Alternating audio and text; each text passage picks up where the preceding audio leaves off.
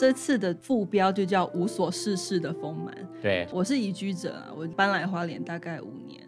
就老实说，花莲好山好水好无聊这句话，我从来都是听到花莲在地人跟我讲。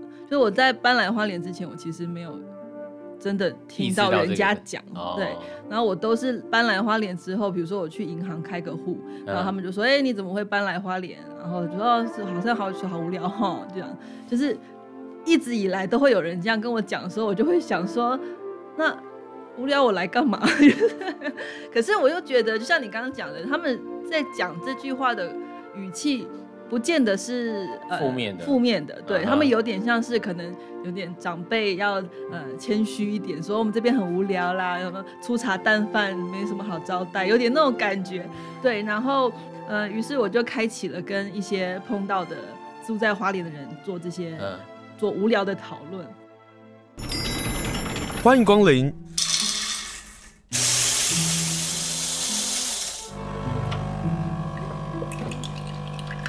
今天的盛情款待，请享用。在我们的节目上，常常都在说人的故事，有时候说新住民的故事，有时候说原住民的故事。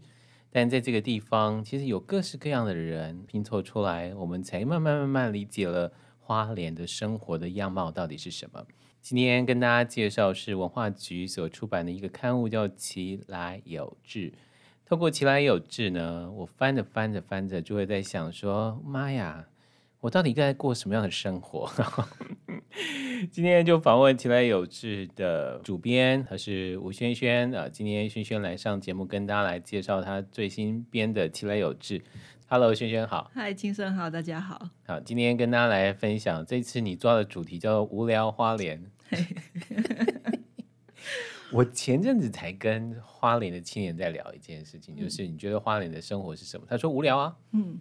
他说无聊，但他那个无聊是正面的意思哦。嗯。然后当我看到刚好又拿到你这个刊物嘛，然后说无聊花莲，现在是怎样？是年轻人都觉得无聊成为一个花莲很重要的一个有聊的话题吗？我蛮先好奇一下，他所谓的正面的无聊，他是怎么样的回应？他觉得他就是一个生活的样貌，他有点像是发呆。嗯，就是你你在花莲，你可能就是无事可做的情况之下，你可以找到一些乐趣，就像是发呆。它其实是对人的身心来讲是一件很重要的事情。可是我们常常会被工作、被课业、被许多的事情，比如三 C 挤满的情况之下，我们忘了发呆。一样的无聊也这件事情，就是看似无聊的事情，但其实做起来都是很多好玩的事情。对我们，我们这个这次的副标就叫无所事事的丰满。对，就是我，呃，我是移居者啊，我来搬来花莲大概五年。就老实说，花莲好山好水好无聊这句话，我从来都是听到花莲在地人跟我讲。就我在搬来花莲之前，我其实没有。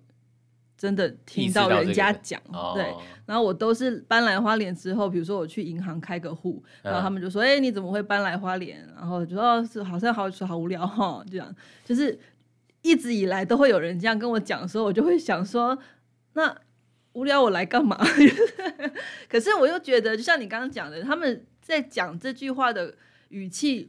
不见得是呃负面的，负面的，对、uh -huh. 他们有点像是可能有点长辈要呃谦虚一点，说我们这边很无聊啦，什么粗茶淡饭没什么好招待，有点那种感觉，对，然后呃，于是我就开启了跟一些碰到的住在花莲的人做这些、uh -huh.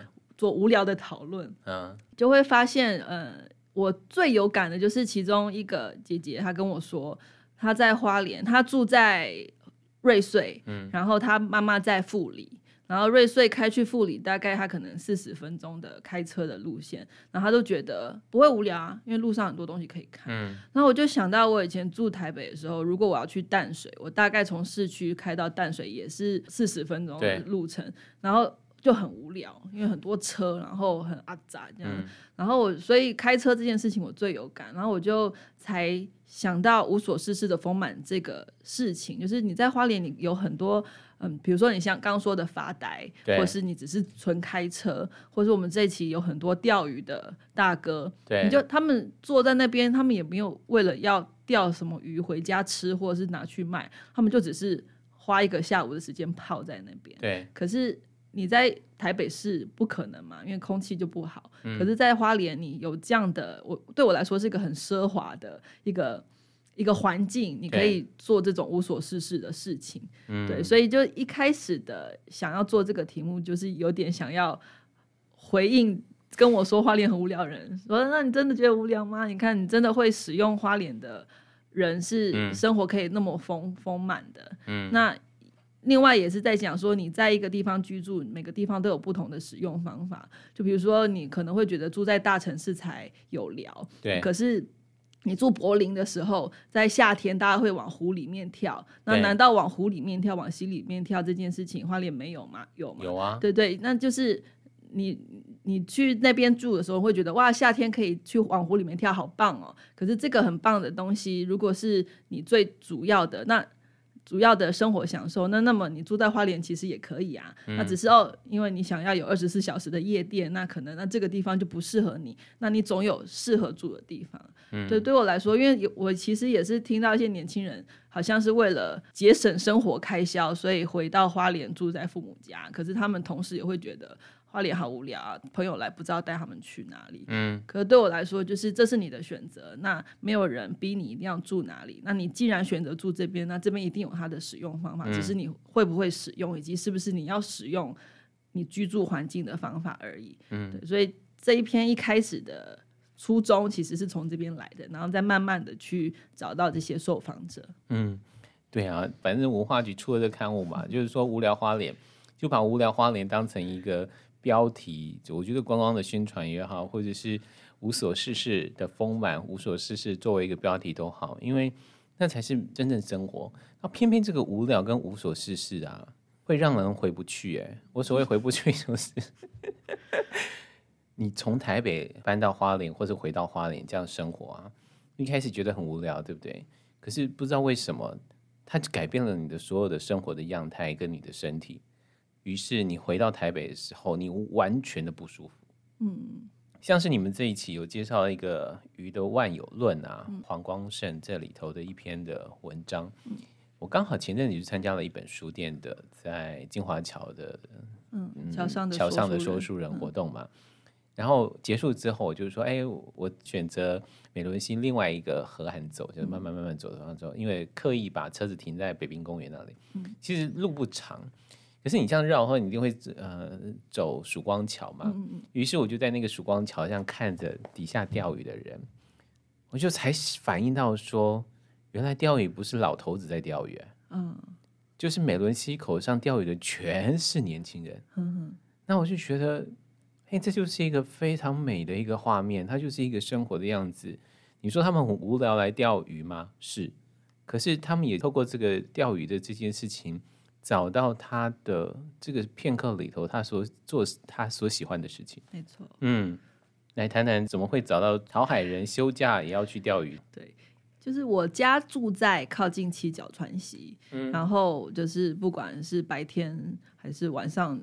都一定会经过啊，晚上去遛狗，去南滨公园遛狗也会经过。那我就常常看到有人在那边钓鱼，可是对我这种城市俗来说，就会觉得在城市里面经过的河里面的鱼能吃吗？他们在那边钓什么鱼？所以我就对他们产生好奇，嗯、然后就就就去跟他们搭讪，然后就会遇到一些长辈，就会说，他就会很害羞的说，啊，就是爱玩了，就是他们有点好像。不想待在家，然后就来这边泡一个下午。然后你说他们真的钓到什么鱼，嗯、他们也会把它放回去，对，就不见得会拿回家吃。对，那呃，这个黄光胜大哥也是。因缘际会，我就是想说，好，那我想要仿在城市里的河川钓鱼这件事情，是我脑筋里面无所事事的丰满一个很重要的画面，嗯、所以我想说，那我要在七角川西抓一个人来问，然后就刚好遇到他，他正在他把车停在路边，正在卸货他的钓竿什么桶子，嗯、然后我就去跟他搭讪，然后就发现，哎，他其实就是在和平路跟重庆路交叉口那边会有早上会有一摊发财车卖鱼的。哦，我知道那个。嗯，之前我还没跟他买鱼之前，就听说他的鱼非常好。Uh huh. 后来我就发现，居然就是他，因为他在花莲港就有一艘船，所以他早上清晨就会出去捕鱼。嗯，然后他去钓鱼，就是没有出海的时候，或是他休假的时候，他就去钓鱼，嗯、就他是鱼吃啦。他小时候是去美伦西抓鱼的，去钓鱼。这、嗯、当然后来美伦西因为污染的关系，他就。碰到几个钓鱼人都说美仑溪现在他们觉得不太能钓，那七角川溪是之前整治过，所以他们就开始去七角川溪钓。那它其实有很多钓点，包括那个台开新农场后面有有一块地方，白天都会有很多人钓。对，然后我们那天出海口嘛，对对，对对对。嗯、那我们那天约到他拍照跟访问的时候，他刚好去花莲大桥下面。就是要攀爬一个绳索到河床是溪床上，然后他自己用简单的石头跟板子帮自己的椅子弄了一个小岛，然后就看那个水位的高低去决定他今天要坐在哪里钓鱼。那他常常会也会钓到华灯初上，这样就是路灯亮起，他才要收竿回家。我们有另外一篇是访问那个有个同门国小的老师，他有的时候会跑步上。然后他自己也非常爱溪钓，嗯，他们主要真的都不是鱼，他们主要真的是去有个名目走进自然里面。对，那他比较年轻，他是往泰鲁格山上走，然后沿着有点像溯溪这样去钓鱼。嗯、那这个黄光胜大哥，他就是因为就是年纪有比较长，然后也只是真的是为了放假的时候休闲，所以他就会选择离市区近的地方钓。嗯嗯。嗯我坦诚，我真的有想过，哎，就是我想访问钓鱼的人，嗯、但我找不到那个路径，就是我到底怎么做？原来就是你要 去搭讪，搭讪，对。可是通过其来有志啊，我们刚刚不是说到了黄光胜大哥，他就在花莲大桥下嘛，对。然后你刚刚说到华灯初上，对，就是当夜开始深的时候，嗯、然后路灯开始点点燃起的时候，嗯、那个灯跟。花莲溪的溪面上，呃，对应下来，然后我们又看到黄大哥的身影，好美哦。嗯，透过其来有志这个报道，我们会看到另外一个不同的视野看我们的花莲。嗯，太好听了，你这样讲，嗯、真的、啊，我是说真的。但是你也问到一个很动人的故事，就是黄大哥有提到说他想到妈妈。哦，他有一次有点像在海上遇难的时候，嗯，他想到妈妈。嗯，他妈妈住台南，之前他妈妈现在过世了，然后他之前就常常会花莲台南两边跑，嗯、就是要陪伴他妈妈。对我来说，就他们都有好多好多的故事，可是他们现在就用一种最舒服的方式，在他们选择的地方生活。嗯，于是我们在前来有这有机会看到他们那个看似无聊的丰满的四十分钟到底是如何。然后，不管是七角川溪，或者是美伦溪，或者是花莲溪，呃，透过其来有志的摄影，我们又看到什么样的美丽的风景？那欢迎大家能够去翻一翻，去看看。既然谈到了跑步的老师葛玉明，对，他真的跑步上下班啊？他曾经有一度非常勤劳的跑步上下班。因为被他，他被他同事出卖，就我们那天去拍他上班嘛，嗯、然后他就有点就是比较晚进学校，然后他同事就有点说，哎，你很久没跑，你今天还特别跑，没有，可是可是他们他们很可爱，就是他，我问他为什么会选择跑步上班，他住在靠近庆修院那边，嗯、所以他跑去同门国小大概一个小时又十分钟，他说，然后。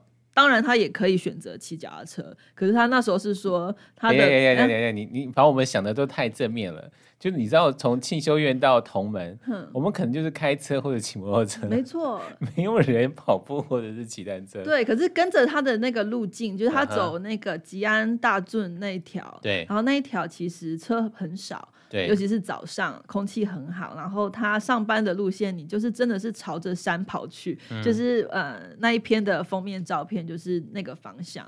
然后旁边就是从田野风光，因为吉安那边大家都知道种很多龙须菜啊、芋头啊、对韭菜。然后一路跑跑，然后景色变换到靠近同门，然后就是一个山景，靠近靠近中央山脉的景色这样。嗯、然后木瓜溪啊，然后有的时候他说我好喜欢听他说这一段，就是。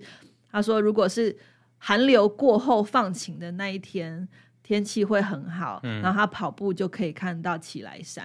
哎，我不知道大家有没有注意到，我们奇来有志的 logo 是从花莲木瓜溪的角度看奇莱山的人人线。嗯，对，然后其实不容易看到，不，不容易看到，因为万里无云的时候。”才会出现。对啊，你在开车过木瓜溪那个桥的时候，你才会看到啊，今天有起来。嗯、然后在同门那边也是要万里无云的时候，你就发现它其实就在那里，只是平常是被云遮住。对，你眼睛看，你不会觉得那么遥远。而且必须早上哦，往往到了傍晚的时候，对对对，那个是绝对是云全部遮住了。对，嗯，对，所以他就说他最喜欢的景象就是一，因为他就从那个吉安大圳那一条路穿出来到公路上嘛，嗯、然后就会山就在你面前展开，然后那刻他就可以看到奇来山。嗯，对我觉得很可爱。嗯，刚好我前阵子参加了吉安乡公所办的童话小旅行，嗯、我们那天骑的呢，就刚好就是吉安水圳的那段路，嗯、超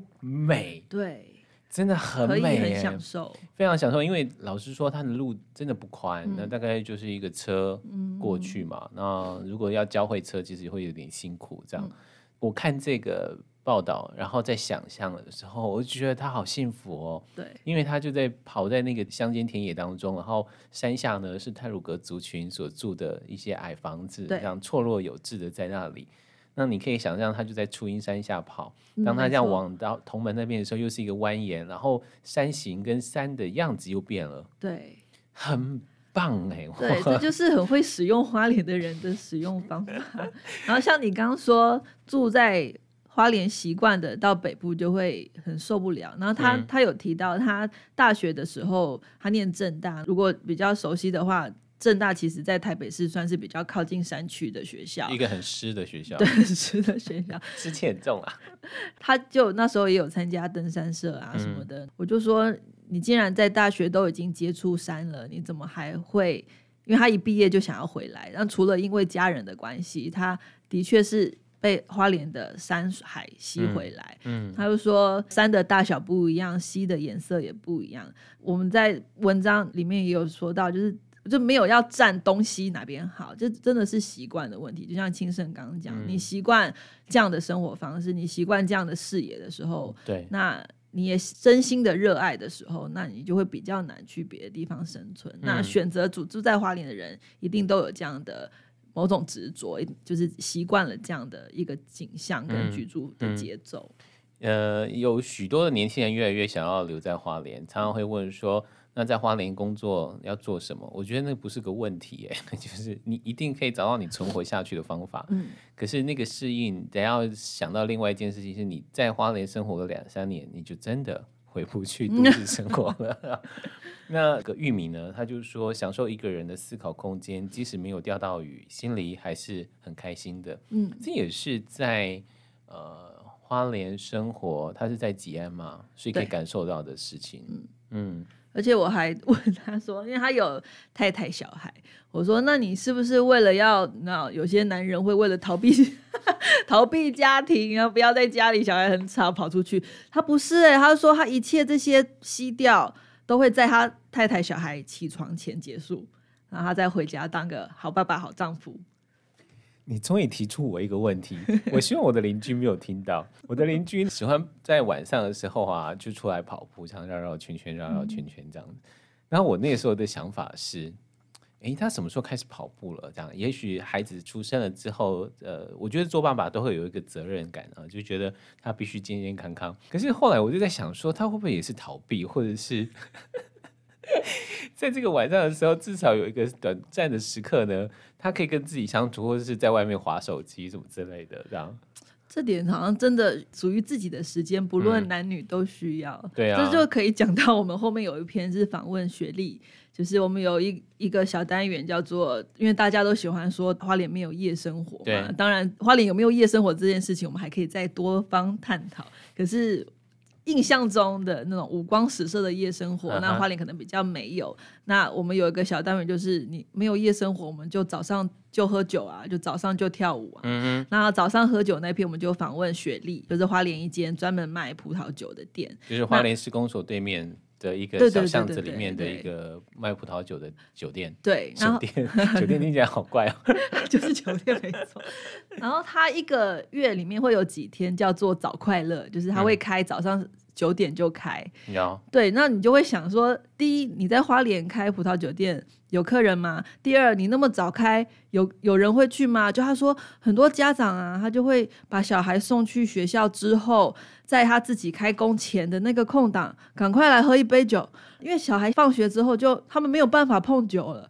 他们就要小孩送上学，然后自己开工前赶快来喝一杯，也没有要喝醉，就是品酒。嗯，然后他们就说太感谢有这样的店存在在花莲。那一刻，因为我自己也没有家庭嘛，也没有自己的小孩什么的，所以这一刻我忽然意识到，家长真的好需要放松。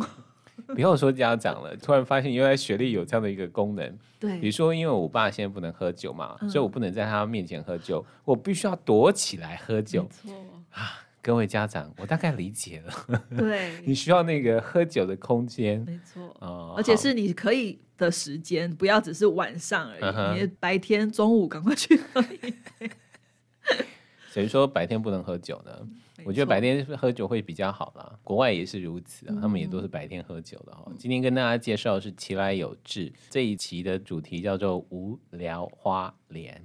嗯，你要如何能够获得？好像在石雕博物馆的服务台就可以索取得到，对不对？对，就是石雕博物馆会有最多库存，那其他地方我们就会少量的送，大概比如说十本、二十本，像是正大书城或是花创、花莲文创园区，或是一些小咖啡店，可能会有五本、十本这样。嗯，对，那确定一定不会扑空的，那就是石雕博物馆。对，今天访问是其来有志的主编吴萱萱。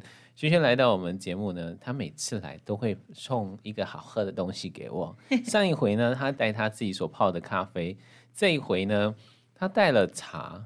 你说这个是柚香茶？柚香茶，就现在这个季节，所有的茶农们现在在做的柚香茶。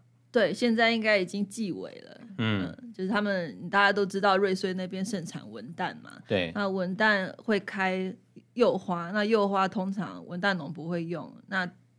也就是让它落了，很可惜。嗯、所以瑞穗五鹤那边有就是盛产茶，嗯、然后茶农就动了个脑筋，把柚花跟茶呃一起烘。嗯，那呃我们是零零八期刚好有介绍采工的部分，就有一间茶园他们的。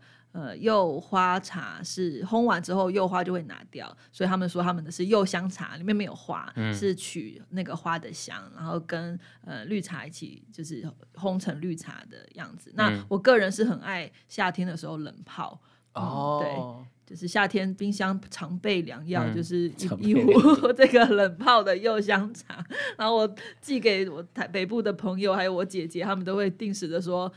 没有了，缺货了，再补来。真的吗？对，他们已经生活没办法，夏天没有柚香茶。哦，还好我没有寄给我台北朋友，否则他们三不五时跟我要怎么办？对，而且它是产量有限嘛，所以现在三月底他们刚烘完最新的一批柚花就没有花了，嗯、那可能卖到大概十月就会卖完了。嗯，你今天泡的茶用的水啊，你知道我喝到是觉得。通体舒畅，不知道是心理作用还是什么。哇，那你很有敏锐度。呃，这个水是我们零零九期访问的，呃，山泉水，在枫林步道那边取的山泉水。因为我是台北人，那我从小就是喝惯，嗯，就是自来水烧开这样，嗯嗯、然后后来有。陆陆续续有听说别的县市的人会觉得台北的水很难喝，因为有一个绿的味道。对可是我就是喝那个水长大，我也不特别觉得。嗯、哼那搬来花莲之后，又认识了一些久居花莲的呃前辈，他们就会说：哦，他们如果要入口的水，他们一定是去装山泉水，他们连。过滤水就自己水龙头打开的过滤水，或是也不也不要去买那个路边的水，嗯、他们一定要去装山泉水，因为他们说那个泡茶啊、煮饭啊味道都不一样。然后我其实是在几年前就耳闻这件事情，那我今年就终于跟终于硬是跟过去看。然后我的想象，他们说风林步道山上嘛，嗯、我想象是要有一潭那水源源不绝的那个那个，比如说。那个竹林啊，然后又竹对，像那个水源，对那个白川水源，日本有很多那种水源地，有没有？然后大家拿个桶子去那边捞，我就觉得啊，好像是那样很浪漫。结果我就跟着他们车开上去，就发现他们就停在路边，然后路边就有三个水龙头，然后接着水管，然后就有很多人，他们就是载着一一大一车好几桶的呃水桶，就是去装可能一个礼拜、两个礼拜家庭用的水。对，嗯，然后我就觉得哇，那花莲人喝水好讲究哦，就是他们就是像我还就是家里用两个两个过滤器还可以，嗯、就觉得没差，因为花莲的米怎么样煮都很好吃。嗯，可是当他们这样一说，我就装了水回去煮。反就发现，就跟你一样，不知道是心理作用 还是，就也是觉得好像有特别好吃哎、欸。我跟大家说，真的真的特别好吃哦！不相信你来花莲，不相信你来试试看。我后来才知道，这些山泉水其实是私宅的屋主自己牵出来供大家使用的，它不是一个。露天野地，它是其实是私人土地里面的水源，uh -huh. 然后这个屋主自己又去更高的山区到，因为他自己有水电的背景，所以他会做那些导导引的设备，然后三不五时要去寻那个有没有被树叶卡住，然后他把这些水拿出来分享。然后我们就对于这个屋主太好奇，uh -huh. 可是他的房子没有电铃，所以我就留了一本其来有志，留了纸条说想要知道这个山泉水的故事，然后你们。为什么愿意跟大家分享的故事？所以我就请他联络我，就他们就真的联系我，是一对非常可爱的，非常可爱哦，嗯、大家可以看起来有志的照片。嗯嗯，他们讲话更可爱，就会笑的，就是你都不自觉的会跟着他一起笑这样。那他们就真的是佛心哎，他们一开始说他们的水只是牵在他们住家的旁边。然后，可是很多人民众就是没有公德心啦，就是去装水的时候就会顺便丢垃圾，嗯、然后甚至顺便 上厕所，然后呃，他他们就觉得不行不行，那要离家远一点，然后又往往外迁一点，就还是离家太近，还是会被垃圾影响。他们最后才迁到现在，他们是整个大门的外面，就离他们住宅有点距离。嗯那迁出去之后，它本来的水龙头是密集的，嗯，然后大家就会吵架，因为你在装水的时候，我就没办法把我的车，因为水桶装的水很重，哦，他们一定要车停在水龙头旁边，然后他就会说，那就造成人家吵架，他就把三个水龙头等距隔一个车距弄隔开，就是为了让大家方便取水。那我们就说，哇，你真的好好好有佛心，你为什么？就是如果是我的我的话，就会觉得、嗯、你们这些人要乱丢垃圾，还在我家门口小便，我当然不要给你们水用。然后他就说不会，因为他从小他妈妈他他他们他他，他就是在花莲长大的，然后他妈妈以前就会叫他提个水桶去呃庙前面的树下放那个奉茶，嗯哼，所以他是习惯了，就是他妈妈的教导，让他知道。这个东西要跟大家分享，嗯，所以他也跟他的孩子，他孩子其实都不住在华联啦，就在在各个地方工作，嗯。他就跟他孩子说，如果以后我们走了，你们有余力，你们还是要把这个水跟大家分享，很感人，超感人的哎。然后顺便那个宣导一下，因为很多人会以为那个水是天然的水，取之不尽，用之不竭，所以还有人还会拿那个水来洗车，嗯，可是那水其实是。会干枯的，就是如果你雨下的少或什么，山泉水是会没有的，所以需要大家很珍惜的使用。嗯、我觉得 其实珍惜使用啊，我觉得要好好善待别人呢、欸嗯。就是别人的善心、别人的好意，我们不能拿来当成一个很随便的一件事情、啊。对，像理所当然一样。嗯，对。那那跟着我，我之所以会找到这山泉水，就是跟着我们。主要访问的这三姐妹，嗯，就是之前我有访问过他们在路边买菜，然后认识他们，对，嗯，然后他们带我去这个山泉水，那他们很可爱，他们去装山泉水的时候，自己也会顺便在那边野餐。然后我们想象的野餐是三明治冷的东西，嗯、他们没有，他们是带热腾腾的面 汤面，我看到，了那边，原来这个是野餐的照 片哦。反正要装水，就先去装一点水来了，这么好玩哦。对，呃。其实，呃，比如说我爸啊，嗯、早年啊，他也有这个饮山泉水的这个习惯、嗯。后来因为他有结石的问题，嗯，那过去他都没有过滤水嘛，所以我们后来就决定不让他继续喝山泉水，以至于你跟我讲到他们不是提水桶去装水嘛、嗯，我家大概有四五个桶子，然后我就现在在打主意的是，那我要去步道上 取水。然后跟我爸说：“爸，你看人家，我们有一个你你想念的山泉水可以喝，嗯、这很好玩呢。”不过说到结石这件事情，就是我觉得好像大家都有个迷思，结石跟水会有关。对啊，那嗯，包括这个屋主，他其实也有说到，他的姐姐本来也有结石，然后来住他这边，然后喝这个水之后，其实结石就没了，然后甚至他们家的那个饮水机的滤芯都不用换，就是几十年都不用换。因为不会有石灰质沉淀，那当然我们在写文章的时候就要做一些查证嘛，对啊，然后就会有发现一些医学报道，其实结石跟水质无关啦，跟我们的饮食有关啦，嗯、对啦，对对，就可是跟那些。浮着的石灰质其实没有关系，那个东西其实是可以靠煮沸挥发的，只是它会产生一些锅垢，那我们人看就觉得哇，那些垢喝到肚子里是不是会变结石？嗯、其实就是顺便 导正一下视听无关。可是的确，他们的饮水机都不用换滤芯。就对于硬水这件事情，或者对于结石这件事情，你们也的确关心了，对不对？嗯嗯，好好玩哦。嗯，你看花莲真可爱，就是有一群。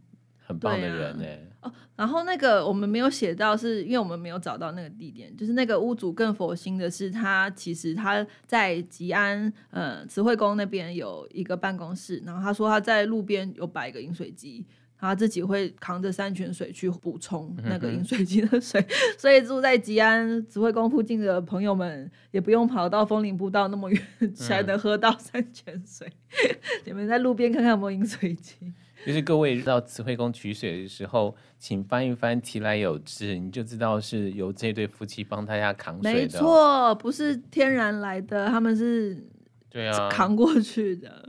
好，他们叫李龙训先生跟林婷阮小姐。对，我一定要说他的名字。嗯，如果你是他们朋友啊，你就跟他们说：“哦，我在电台听到你们的故事，好棒哦！”拜托，拜托跟他们说一声。因为我觉得大家做一些很棒的事情，往往可能都不会被注意到或者被提到。嗯、那如今呃，其来有志有报道的时候，我们就要特别提到这对夫妻的名字，要、嗯、谢谢他们。谢谢。哎，他真的让我们喝到好喝的水，健康的好水。嗯、那这一期的其来有志，你有还要想要特别介绍的内容吗？呃，我们今年开始有一点改版啦，就是过去其实有一点改版，你们 整个版型都改改了。太贪心，塞太多东西。就是我们之前的固定单元叫食铺住行嘛，嗯、就是嗯，每一期都会采访早餐店，然后老老的杂货店，或是老的理发店，然后呃老的房子跟一个交通工具和一条小路的提案。嗯、然后做了两年之后，就是人心会思变嘛，就就想要做做别的。嗯、对，所以今年今年开始就是有另外两个固定的单元，叫奇妙旅社跟。下午三点半来盘来点小菜。嗯、那奇妙旅社就是在主要是访问大家在呃花莲或者台湾各地都会看到一些你不知道有谁会去住的旅社，可是他们之所以在那边那么久，一定有他们的故事以及他们看着那个地方的兴衰，所以就是透过旅社的故事来讲，嗯、呃，花花莲在地的。生命这样，而且很好玩啊！你介绍是丰滨乡的国宾大旅社嘛？对我们都经过，然后都觉得他应该没有开。有然后你这个报道，我才发现说，了解他是民国哪一年开的，就是民国五十九年。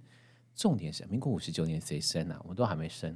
然后 他有三十间房间，那很大哎、欸。楼上啦，就是他们楼上是一些雅房，可是因为现在是阿姨一个人在顾，嗯、所以。有些漏水什么，他就没有再去整修。他倒是在他也是他国宾大旅社旁边的杂货店也是他的，然后他们俩后面其实有通，他在后面有开又又做了几间套房，大概七八间吧。对，嗯，所以那边你如果要去住，他是会给你后面的房间，倒不是楼上三十几间的房间。Uh. 可是当然楼上三十几间的房间，如果弄起来是会很可爱，因为它是非常古老的。房间它是墙壁是没有封死的，就是你会听得到隔壁睡觉。等一下，隔壁的大叔在隔壁打呼，我就听得到。对，可是你可以想象，在那个年代，可能这是个常态。嗯、然后络绎不绝，然后走到的尽头底有三个还是四个的瓷白瓷的洗手台，对，就真的是电影场景，好好看。如果有人弄起来，然后做一个可爱的。